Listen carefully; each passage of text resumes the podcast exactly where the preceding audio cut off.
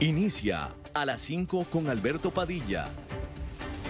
Un programa diseñado con el objetivo de llevarte diariamente un tema de actualidad, acompañado siempre de reconocidos editorialistas, de lunes a viernes a las 5 de la tarde por CRC 89.1 Radio. A las 5 con Alberto Padilla. Hola, ¿qué tal? Saludos, bienvenidos a esta emisión de A las 5 con su servidor Alberto Padilla. Muchísimas gracias por estarnos acompañando. Gracias por estar ahí. Le mando cálidos saludos desde la señal y las instalaciones de CRC 89.1 Radio en San José, Costa Rica, desde donde estamos transmitiendo hasta el punto, en el tiempo, en el espacio en el que usted nos está escuchando, porque estamos saliendo en diferentes vías simultáneamente, por ejemplo, en Facebook Live, en la página de este programa Ahí estamos en vivo en este momento y después se queda grabado el programa para que lo pueda escuchar cuando usted desee. Lo mismo que en el canal de YouTube de este programa, así como también en Spotify. Bueno, mejor dicho, en podcast, que estamos en Spotify y también en Google Podcast y en Apple Podcast y otras cinco importantes. Bogotá, Colombia, siempre poderosa a cargo del señor Mauricio Sandoval. Bien, déjeme comenzar informándole que en Francia los manifestantes paralizaron el transporte público y cerraron las escuelas y colegios en el segundo día de protestas en contra de el más reciente intento del presidente Emmanuel Macron por reformar el sistema de pensiones. El presidente Macron lo único que quiere es aumentar la edad de retiro inusualmente baja de Francia de 62 a 64 años. Como usted sabe, lo normal en el mundo es la edad de retiro de 65, normalmente. En Francia es 62. Macron lo único que quiere es aumentarla dos añitos, es todo lo que quiere. Sin embargo, esta decisión ha probado ser tremendamente impopular. Más de un millón de personas asistieron a la última protesta callejera el 19 de enero y el 68% de todos los eh, ciudadanos franceses están en desacuerdo con esta reforma. Y mire, eh, pues estarán en desacuerdo, ok, estén en desacuerdo, que estén en desacuerdo, pueden estar en derecho de estar en desacuerdo. Sin embargo, lo que los franceses no se están dando cuenta es que esto a lo que ellos hoy están en desacuerdo, sus hijos, los hijos de estos franceses que hoy están en desacuerdo, no tendrán opción. Y de hecho, probablemente ni siquiera tendrán pensión y no estoy siendo fatalista. ¿Sí? Hay una razón muy particular por la cual un servidor público electo toma decisiones así de impopulares. Y esa razón particular es que no tiene otra opción. Emmanuel Macron no tiene otra opción. O mejor dicho, el sistema de pensiones de Francia no tiene otra opción y Emmanuel Macron lo sabe. Y Emmanuel Macron está haciendo una decisión por el bien de su país, por el bien de los franceses. No es culpa de él que el sistema de pensiones esté malo, no es culpa de él, pero él sabe que tiene que haber una reforma. Ahora, bajarlo de 62 a 64 o subirlo de 62 a 64 la edad de jubilación es tan solo una aspirina. Se necesita más que eso, pero cuando menos es un buen primer paso. Ahora, de nuevo, está bien, los franceses no lo quieren, probablemente no se va a hacer, pero los hijos de los franceses no tendrán opción y probablemente no vayan a tener ni siquiera un sistema de pensiones. Si apoyaran esta reforma de aumentar la edad de jubilación de 62 a 64 años, seguramente los franceses de hoy le darían una oportunidad a los hijos para que ellos entonces decidan qué hacer después con los nietos. Pero estos franceses de hoy en día les están quitando toda posibilidad de elección a sus hijos dentro de una generación. Absolutamente. Y no se están dando cuenta de eso. Y están escuchando a gente que no deberían y que no saben nada de lo que están hablando y no deberían de estar escuchando. Pero bueno, ahí lo tiene usted. Y ojalá y pudiéramos ver a futuro, una cámara de futuro para los demás países, porque no es el único Francia que tiene este problema, ya lo hemos hablado, no es el único. También esta misma semana estábamos hablando de Corea del Sur y muchos sistemas de pensiones del mundo están en problemas. Bueno, Estados Unidos dijo que Rusia no está cumpliendo con el tratado New Start o Nuevo Comienzo que tienen ambos países, que es el último acuerdo, o el, sí, el último, el, el último que les queda acuerdo de control de armas nucleares o tratado. Rusia suspendió las inspecciones de su armamento y eh, se salió de las consultas oficiales, según dijeron los eh, eh, gente del Departamento de Estado de los Estados Unidos en un reporte que entregó al Congreso en Washington. La falla en este cumplimiento o el no cumplir con estos estatutos que manda el tratado por supuesto que subrayan las preocupaciones de que ambas potencias no podrán negociar una extensión de este acuerdo, que de nuevo se llama un nuevo comienzo, el cual expira en el 2026. Y bueno, la zona euro o la eurozona parece que se dirige a evitar o va a evitar una recesión de manera marginal, pero al menos de manera marginal y técnica, parece que no entrará en recesión después de que esa zona, la economía, creció marginalmente, un 0,1% durante el cuarto trimestre del 2022. Los precios récord de la energía forzaron a, eh, mejor dicho, los precios récord de la energía forzados por la invasión de Rusia a Ucrania y una alta inflación, hacían que se esperara que eh, la economía de Europa reportara una contracción para el último trimestre del año pasado. Sin embargo, este resultado marginal, marginal, si se le ve ya con lupa, se puede descubrir que muy probablemente fue impulsado por un pequeño país, un pequeño país de la Unión que es Irlanda.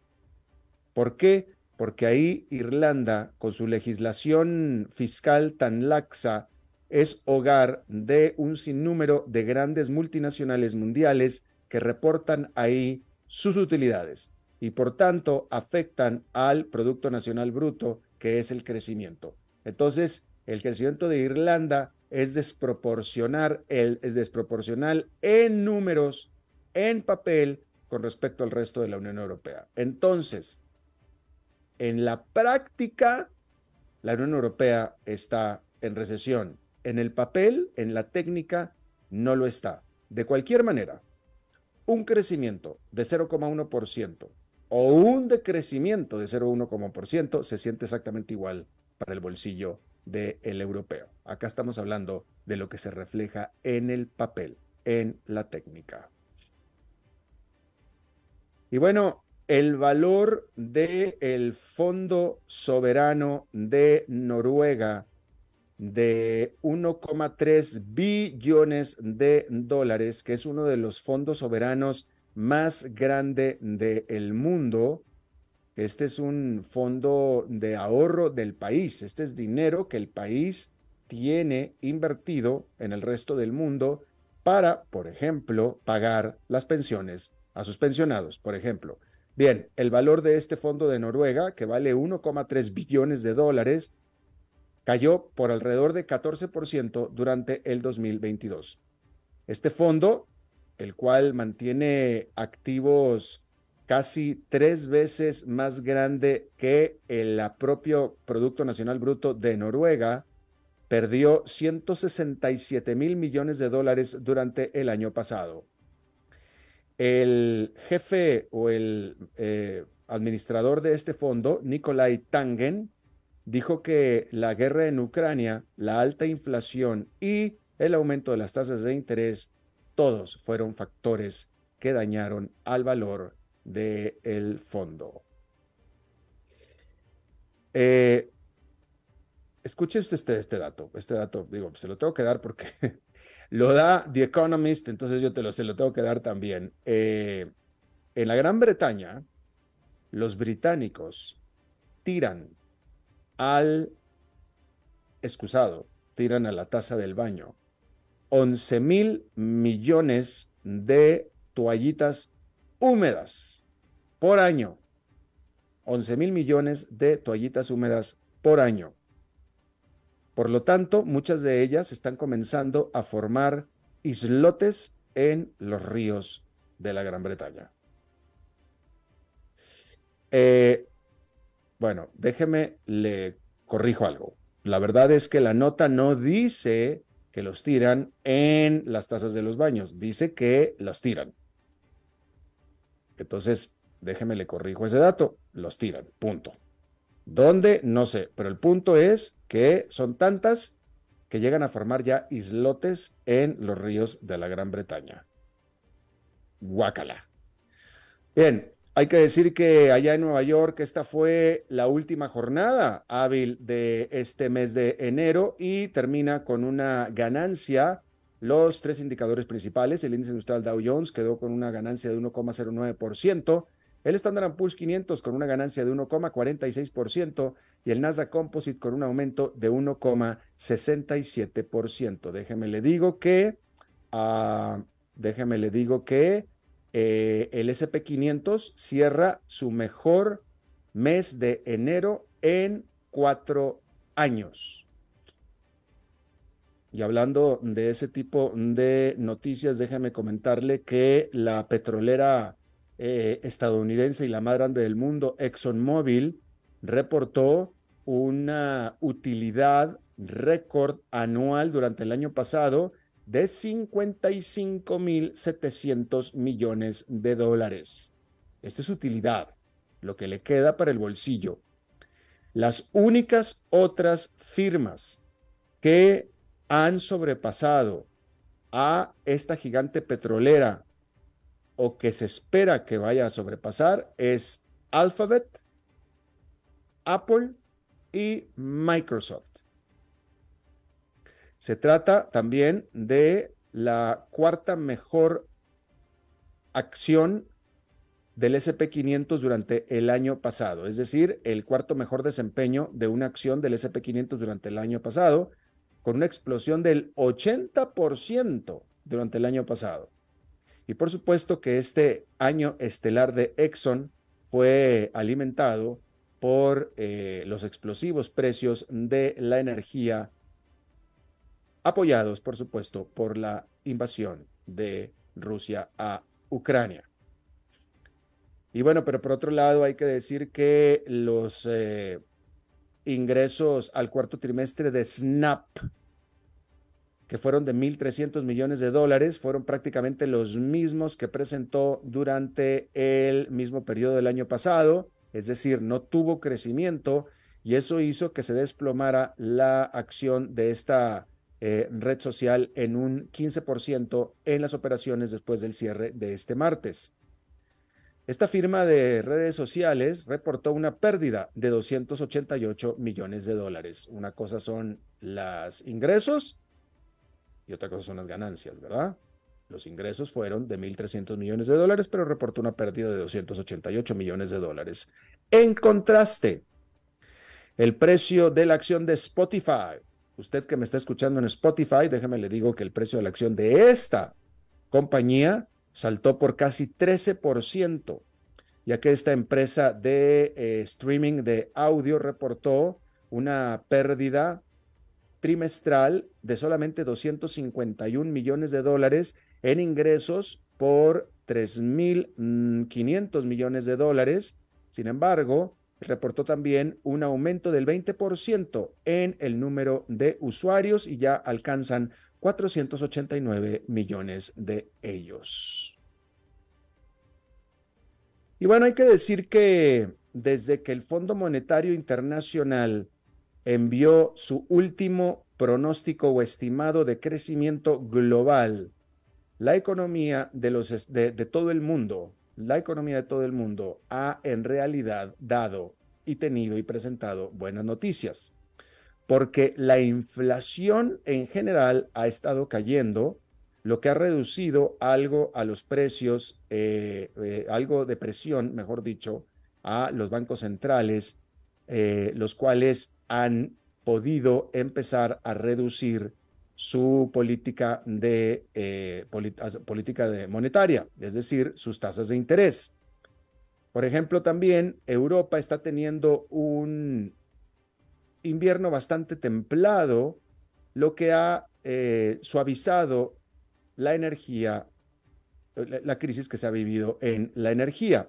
Y China también, al deshacerse de su muy destructiva política de cero COVID, eso ha aminorado la presión sobre el resto de la economía del mundo al, aliviar la presión sobre la economía china, que es la segunda economía más grande del mundo. Como resultado de todo esto, el Fondo Monetario Internacional ahora espera que la economía del mundo crezca un 2,9% durante el 2023, que es eh, por debajo, eso sí, del promedio de largo plazo de la economía del mundo, que es de 3,8%, pero que sin embargo es un 0,2% eh, por debajo de lo que estaba proyectando en octubre el fondo. ¿Sí? Es decir, que ajustó su pronóstico de crecimiento al alza, y eso no siempre se da. El Fondo Monetario Internacional, sin embargo, advierte de algunos peligros que se pueden presentar en el panorama, porque lo que es la inflación subyacente todavía está subiendo, la inflación general está bajando, pero cuando le quitamos los volátiles precios de la energía y los alimentos todavía sigue subiendo, y esto por un sobrecalentamiento que hay en el mercado laboral, sobre todo en las economías ricas o de economías desarrolladas.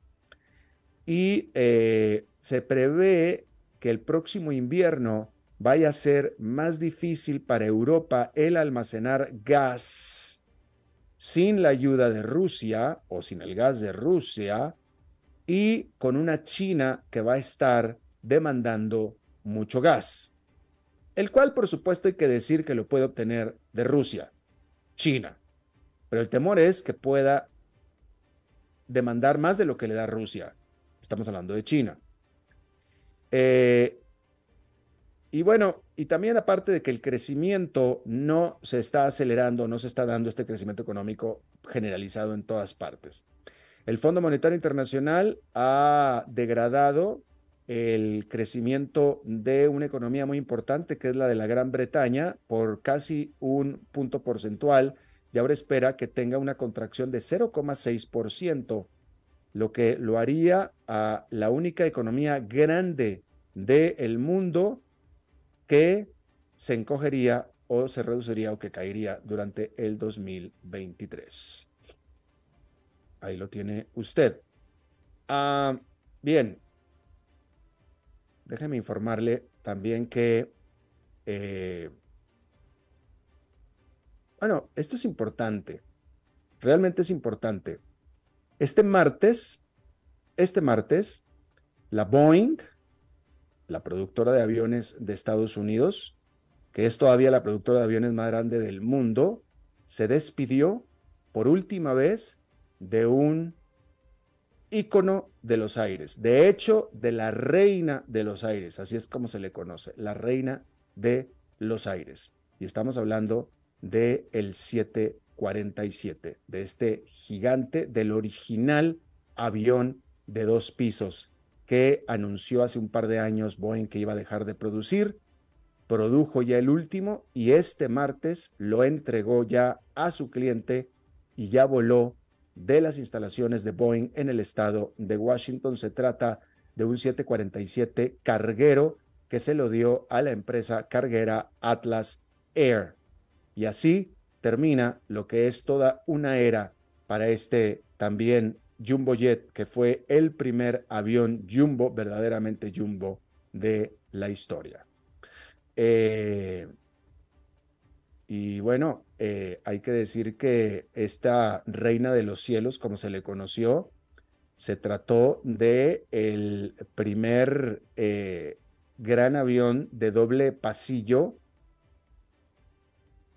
que diseñó la Boeing originalmente, en 28 meses nada más, originalmente eh, por solicitud de una aerolínea que era Panam y el primer avión lo entregó en 1970.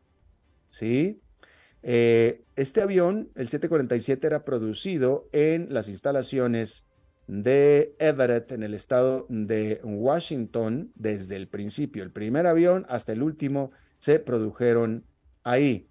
Eh, esta instalación en el estado de Washington se construyó en 1967 precisamente para producir a este Jumbo y aún el día de hoy se mantiene como la más grande nave industrial de acuerdo a lo que informa la propia Boeing. Sin embargo, después de cinco décadas, pues la demanda por este avión 747 empezó a caer inexorablemente y eh, pues tanto Boeing como Airbus desarrollaron, la rival Airbus desarrollaron aviones mucho más eficientes en consumo de combustible utilizando solamente dos turbinas en lugar de cuatro. Y en julio del 2020 anunció que cesaría la producción del 747, el cual solamente ya estaba produciendo a eh, una tasa de básicamente medio avión por mes, que es una tasa que continuó e incluso reduciéndose eh, a, lo largo del programa. Decir que en el 2022 Boeing entregó solamente 5 747, mientras que en 1990, en el pico de su producción del 747, había vendido o había entregado 70 747 del tipo 400. ¿Sí? Eh, y bueno, pues este, pues ahí está. Entonces, pero, pero la producción de nuevo, la, gente, los aerolíneas se fueron yendo por aviones pues mucho más eficientes que el 747. Este avión que se está entregando, que se entregó el día de hoy, eh, salió de la línea de producción el diciembre, en diciembre 7, el 7 de diciembre. Ahí fue donde cerró el edificio, básicamente la Boeing. Sin embargo, a partir del 7 de diciembre y hasta este martes, eh, este avión en particular había estado pues completando las inspecciones, los vuelos de prueba, eh, etcétera, etcétera, pintándolo, etcétera y ya hoy se lo entregaron y la Boeing se despidió. En total, se produjeron 1.574 Boeing 747. y bueno, en teoría, eh, el, en, el edificio, el que viene a reemplazar al 747 será el 777X, el 777X, eh, sin embargo, este no se espera que vaya a entregarse sino hasta el 2025. Para los amantes de la aviación, como yo, eh, esta fecha es una fecha pues muy importante, el último 747 que se entrega en la historia. Por supuesto que lo lo seguiremos viendo volando por los cielos, sobre todo cargueros, durante varias décadas más. Sin embargo, hoy se produjo o se entregó el último que se produjo. Bueno, cambiando de tema completamente, déjeme, le hablo de los países. Eh, a ver, déjeme ver cómo se lo puedo eh, traducir porque es un término que no tiene una eh, traducción literal en español. Le voy a dar la lista de los países más hospitalarios, ese es un término, o si no podemos usar sinónimo, el países más hospitalarios, los países más cordiales o los países más acogedores. En inglés sería welcoming. en español está entre hospitalario, cordial y acogedor. ¿Sí? Esta lista es de booking.com, este website de viajes, ¿sí? Y eh, recabaron esta lista de los 10 países más cordiales, acogedores, hospitalarios del 2023, sacándola de 240 millones de comentarios verificados de clientes de booking.com, ¿sí? Y estos destinos fueron elegidos en bases eh, y factores como eh, la cantidad de, comentarios, de reviews, que se dice en inglés, eh, por la hospitalidad amistosa, por la cantidad de propiedades en alquiler y hoteles en la región, ¿sí? Entonces, este año los países más acogedores hospitalarios de los cinco continentes para el 2023 son, en este orden, de acuerdo a los reviews de los viajeros. Estos son reviews de gente que estuvieron ahí, ¿sí? En primer lugar, La Rioja, España. Déjeme le digo que en, esta, en, en, América solamente hay tres lugares, ¿ok? Nada más, tres lugares en todo el continente americano. Pero bueno, el primero es La Rioja, España, Spirus en Grecia, eh, Obersterich, en Austria, County Down en la Gran Bretaña, Mures en Romania, Marlborough en Nueva Zelanda, Ninh Binh en Vietnam. Y los últimos tres son del continente americano. El último es North Dakota en los Estados Unidos. ¿Quién fuera a creerlo? Dakota del Norte en los Estados Unidos. Definitivamente la zona menos turística de los Estados Unidos. La penúltima es Terranova y Labrador en Canadá, Newfoundland y Labrador en Canadá. Y la antepenúltima, es decir, la número 7 del mundo, ¿sabe usted dónde es? Déjame le digo, le adelanto que es en Costa Rica, ¿ok? Pero ¿sabe usted en dónde en Costa Rica? En Limón, en la costa caribeña de Costa Rica. ¿Sí? Y como bien lo dice la lista, Limón de Costa Rica, aclarando que Costa Rica es uno de los países o de los lugares más felices del mundo de acuerdo al reporte de felicidad mundial. Todo Costa Rica es el lugar más, uno de los lugares más felices del mundo, pero Limón, de acuerdo a la lista, permanece siendo uno de las regiones menos visitadas en todo el territorio de Costa Rica, cosa que es absolutamente cierta es absolutamente cierta.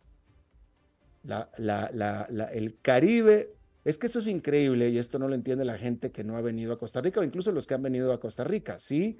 Eh, cuando alguien habla de las playas de Costa Rica, casi 100% se refiere, cuando usted escucha de las playas hermosas de Costa Rica, 100% están hablando del Pacífico. Casi nadie habla de limón, del, del Caribe. ¿Por qué? No porque no sea bonito, sino porque nadie va no está desarrollado, no hay la infraestructura hotelera que hay del lado del Pacífico. El lado del Pacífico tiene su propio aeropuerto, que es Liberia, Limón no lo tiene. Entonces, aquí lo dice la nota. Limón es una de las áreas menos visitadas de Costa Rica, y es cierto, pero por lo visto, el que visita afirma que es el lugar más acogedor y eh, hospitalario y cordial de Costa Rica y de el mundo también. Vamos a hacer una pausa y regresamos con nuestra entrevista de hoy.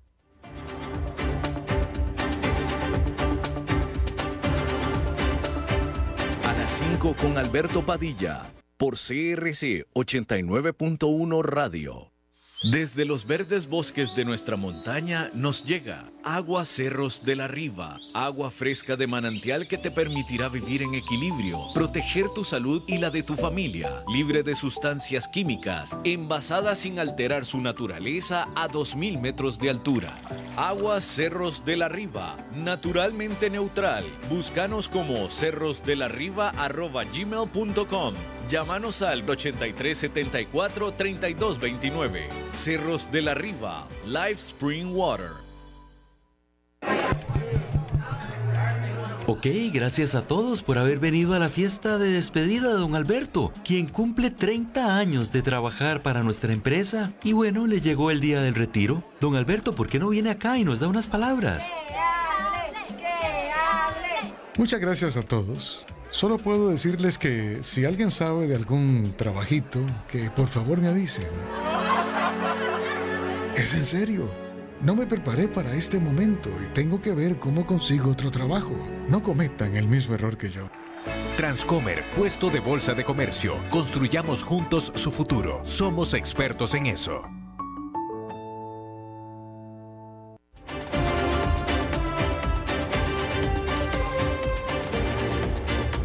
Seguimos escuchando a las 5 con Alberto Padilla. Muchas gracias por continuar con nosotros. El organismo Transparencia Internacional, eh, hay que decir que este Transparencia eh, Internacional fue fundado en Alemania, está basado en Alemania, aunque tiene alcance mundial y se dedica a eh, los propósitos son la anticorrupción y la prevención del crimen, sacó hace un ratito, acaba de sacar su indicador de percepción de corrupción mundial. Es decir, habla de todo el mundo y lo tiene por capítulos, por continentes. Eh, lo acaba de sacar hace literalmente un rato. En la parte del continente americano, Transparencia Internacional dice sobre su indicador de percepción de corrupción del el 2022 que el continente americano es un terreno fértil para el crimen organizado y los abusos de derechos humanos.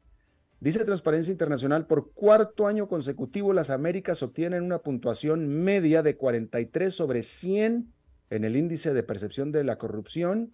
La falta de medidas contundentes para combatir la corrupción y fortalecer las instituciones públicas facilita las actividades de la criminalidad organizada debilita la democracia y los derechos humanos y amenaza el logro de los objetivos de desarrollo sostenible y también propicia la violencia, el daño ambiental y la migración a lo largo del hemisferio.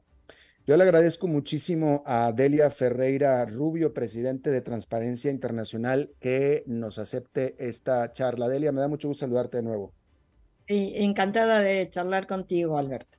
Muy amable. Eh, a ver, déjame, mm, vamos a ver, dice aquí, principales tendencias en la región, dice el reporte. En América Latina, las instituciones públicas débiles y sin rendición de cuentas han creado un terreno fértil para el crecimiento del crimen organizado, propiciando la violencia y la inseguridad.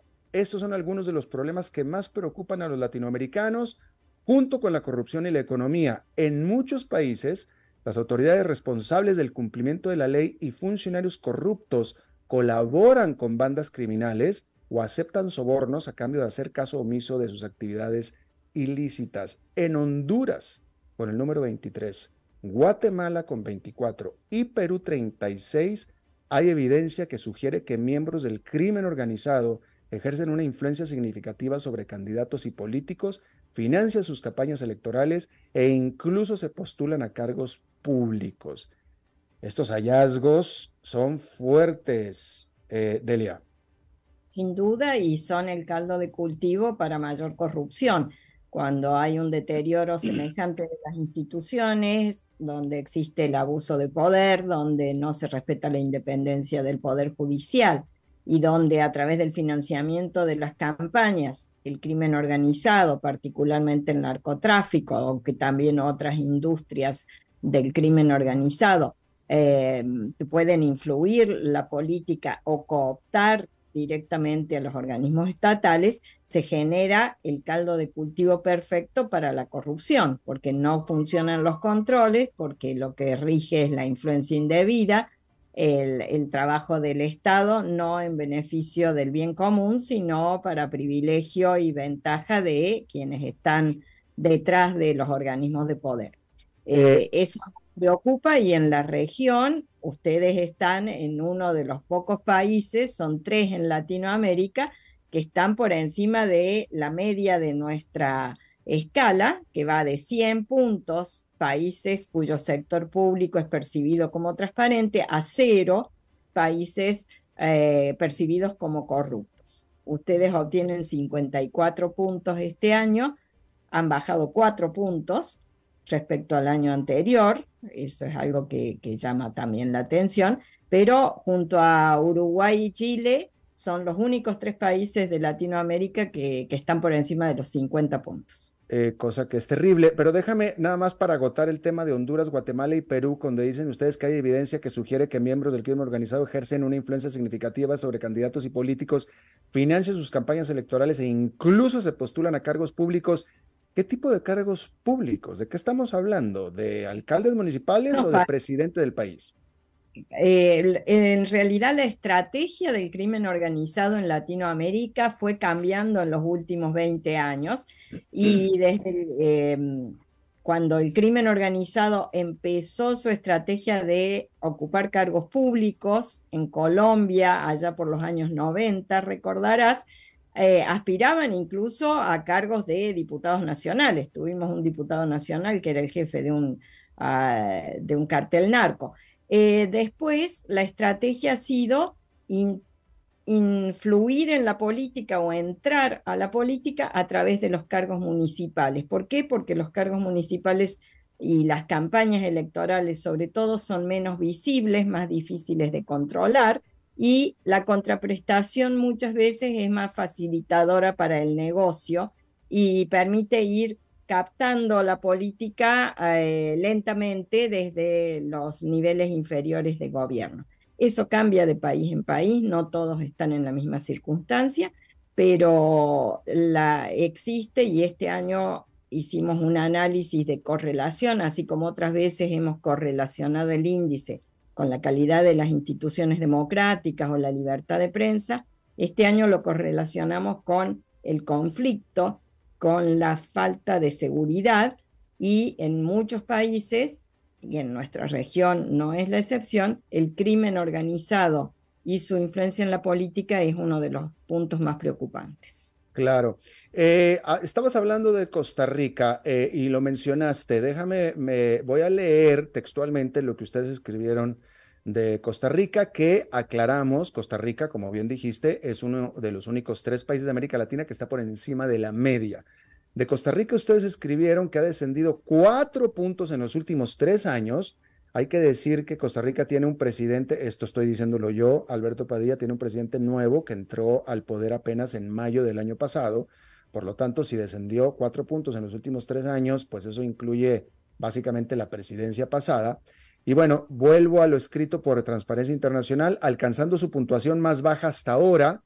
Los escándalos de corrupción recientes ponen de manifiesto la existencia de déficit en materia de transparencia, sobreprecios y falta de competencia en el sector de infraestructura, una tendencia que se repite en toda la región, y los señalamientos de financiamiento político ilegal durante la campaña electoral del actual presidente Rodrigo Chávez también podrían explicar los, resultados recientes. Señor presidente Chávez, estoy leyendo lo que dijo Transparencia Internacional, no lo estoy diciendo yo.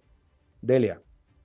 Estás leyendo lo que dice el capítulo de Transparencia Internacional en Costa Rica, que se llama Costa Rica Íntegra y que hace el análisis pormenorizado del país. Nosotros elaboramos un índice global y cada capítulo, nosotros estamos presentes en más de 100 países en el mundo como organización, cada capítulo analiza los resultados en función del contexto, por eso es que puede referirse a situaciones que son particulares como el financiamiento de la campaña de un presidente o, de, o algún escándalo de corrupción.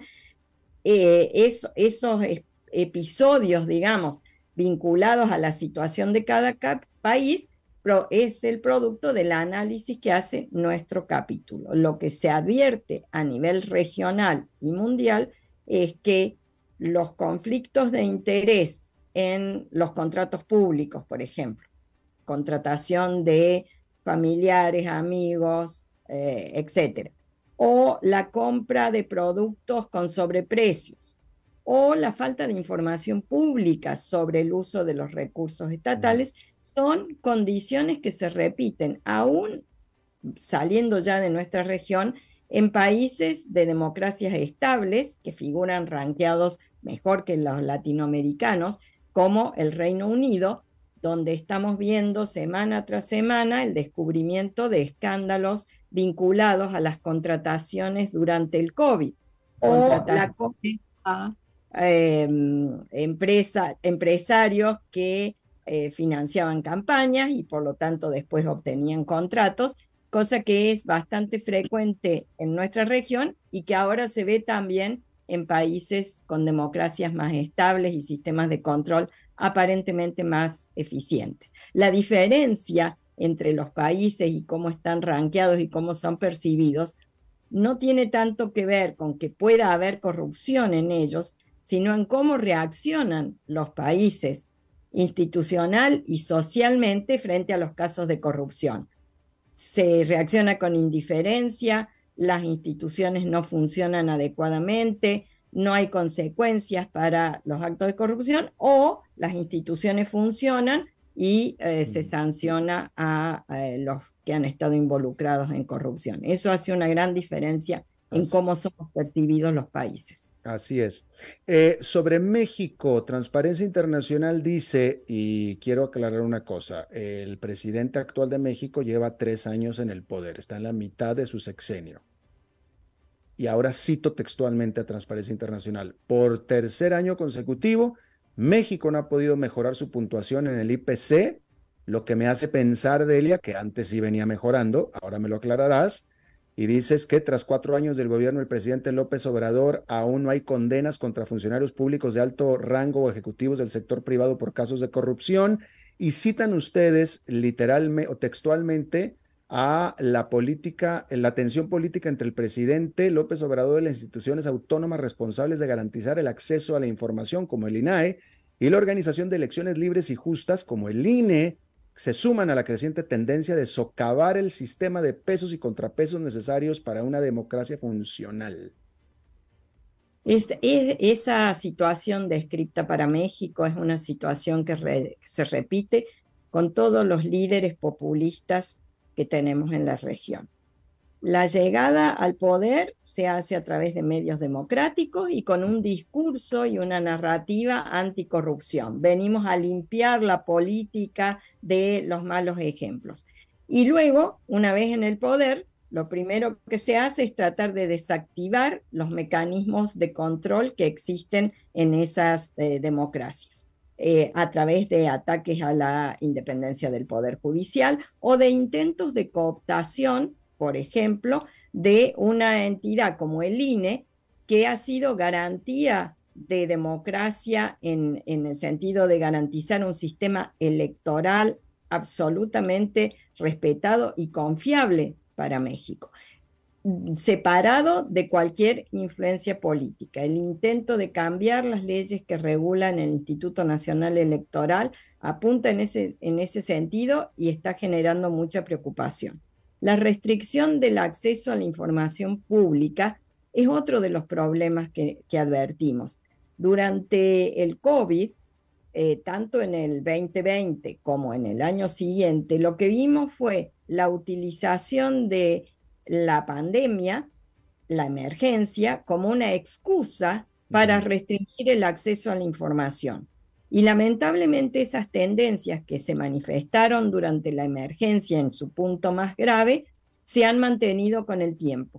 el, intento de cercenar el acceso a la información pública o efectivamente no responder los informes, mantener eh, ciertos espacios eh, sin, sin transparencia son otros de los factores que contribuyen a la percepción de corrupción en los sectores públicos de estos países. ¿Qué es lo que mide nuestro índice? Nuestro índice no mide otros factores relacionados con la corrupción, como puede ser el lavado de dinero, por ejemplo. Eso no está contemplado. Tenemos otros, otros eh, mecanismos de medición eh, que abordan esa cuestión. El índice lo que hace, mm. el índice de percepción de corrupción, es brindar una imagen de cómo los países son percibidos en cuanto a la corrupción o transparencia en su sector público, esencialmente la administración pública. México se mantiene igual que el año pasado en 31 puntos.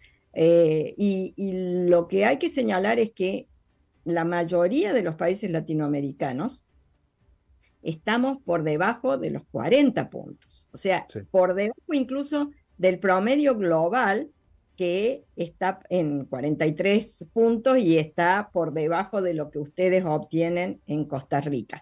Em, y esa, esa situación de toda la región resulta francamente preocupante porque el estancamiento es además producto de el retroceso en la lucha contra la corrupción en algunos países, como el caso de Guatemala, por ejemplo donde durante años hubo una comisión con apoyo de mm. Naciones Unidas, la CICIG, que realizó una tarea, no reemplazó ni a los fiscales ni a los jueces, sino que colaboró en la investigación para poder desarmar mafias de corrupción en el Estado y proceder a los juicios y sancionar.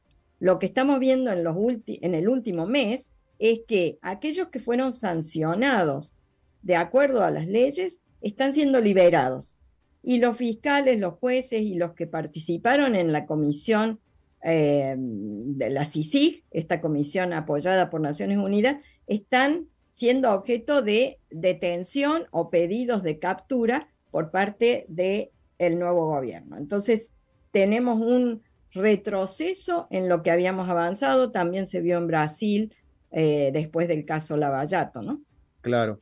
Por último, y de manera rápida, los países con los peores resultados, acabas de mencionarlo, Guatemala, pero también Venezuela, Nicaragua y Honduras. Venezuela en el número 14, de 1 al 100. Venezuela, la última de todos. La última Venezuela, Nicaragua con 19, Honduras con 23 eh, y Guatemala con 24. Pero aquí el punto es, y a mí me da mucha pena decirlo, que estamos hablando de los cuatro países más eh, de, percepción más corrupta en América Latina, dos de ellos son democracias y las otras dos son dictaduras. uno hubiera pensado que hubiera habido una diferencia muy grande entre ambos. Bueno, es que hay situaciones, uno puede hablar de democracia en distintos sentidos. Si solo el haber mantenido algunas elecciones alcanza para ser considerado democracia, tenemos una lectura. Ahora la democracia es mucho más que simplemente realizar elecciones. Es elecciones, respeto a los derechos humanos, respeto de la libertad de expresión y de prensa, eh, respeto del Poder Judicial, respeto y vigencia del Estado de Derecho. Y eso está faltando en muchos de nuestros países, lamentablemente.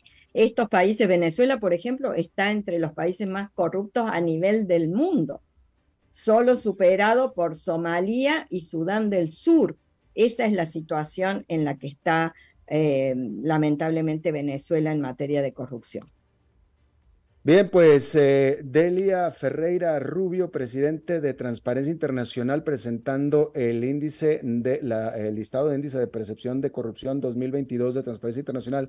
Te agradezco muchísimo eh, hayas charlado con nosotros. Muchas gracias.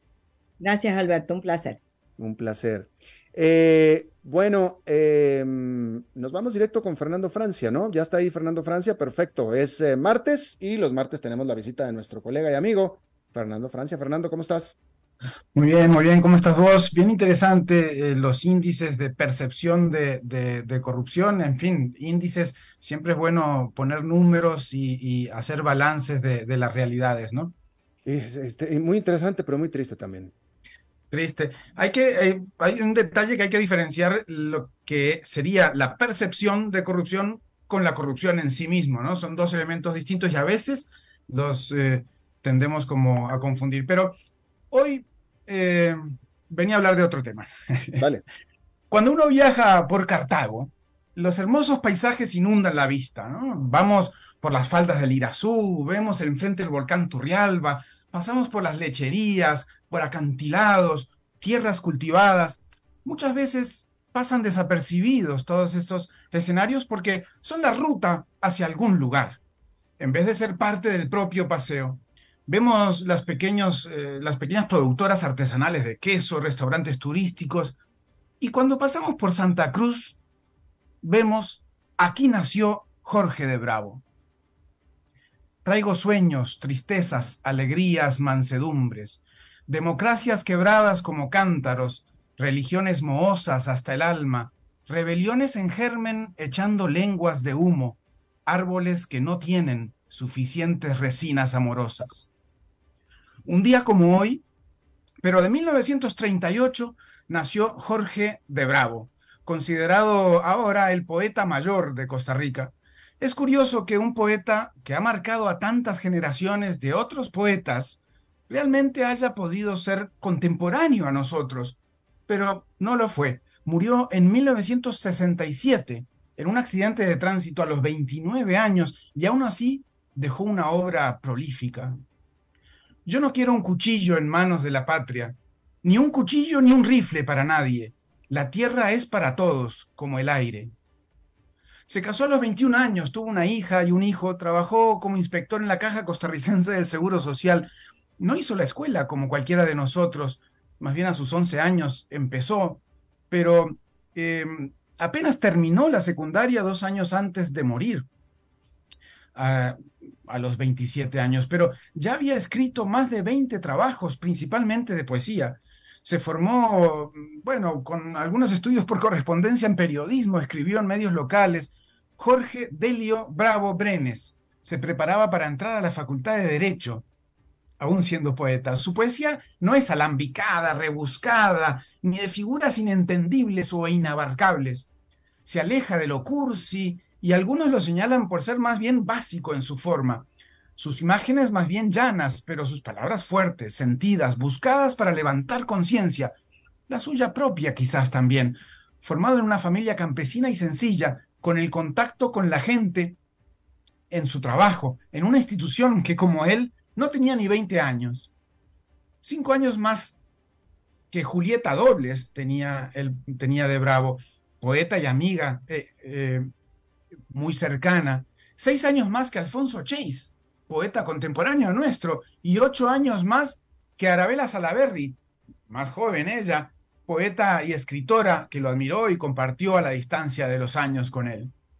Pero Julieta Pinto, premio Magón de 1996 y 17 años mayor que de Bravo, dijo que es el poeta que toma en sus temas de lo cotidiano, de las miserias humanas, del dolor y el hambre, de los pobres, de la injusticia social que no da oportunidades iguales a todas las personas. Pido ternura, cena, silencio, pan y casa. Soy hombre, es decir, animal con palabras, y exijo, por lo tanto, que me dejen usarlas. En su nombre hoy, Alberto, es el Día Nacional de la Poesía en Costa Rica. Ah, bueno, pues muchas gracias, eh, que nos lo traes a la, a la, palestra, que nos lo recuerdas y que nos das el perfil de, de Bravo. Eh, y muy interesante. Fernando Francia, te lo agradecemos mucho. Así es, bueno, uno de los tantos poetas y algunos pocos reconocidos en el concierto internacional de Costa Rica.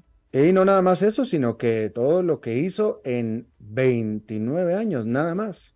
Sí, hoy tendría apenas poco más de 80 y pico eh, pero, y, y, estaría ahí entre nosotros, ¿no? E, exacto, imagínate lo prolijo que hubiera sido. Sí, sí, sí, así es. Fernando, muchas gracias. Muchas gracias a vos, nos vemos el martes. El martes próximo, así es. Bueno, y eso es todo lo que tenemos por esta emisión de A las 5 con su servidor Alberto Padilla. Muchísimas gracias por habernos acompañado. Espero que termine su día en buena nota, en buen tono. Y nosotros nos reencontramos en 23, en 23 horas. Que la pase muy bien.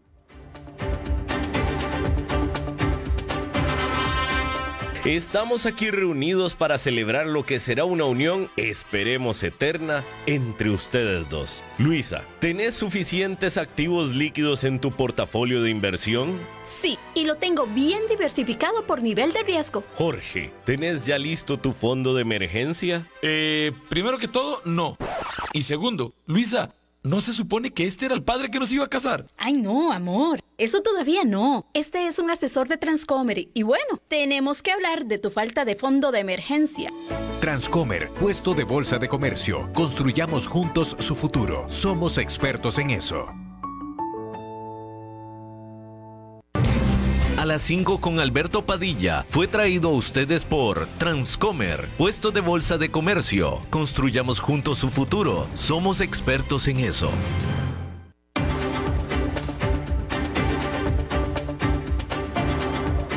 concluye a las 5 con Alberto Padilla. Un programa diseñado con el objetivo de llevarte diariamente un tema de actualidad, acompañado siempre de reconocidos editorialistas, de lunes a viernes a las 5 de la tarde por CRC 89.1 Radio, a las 5 con Alberto Padilla.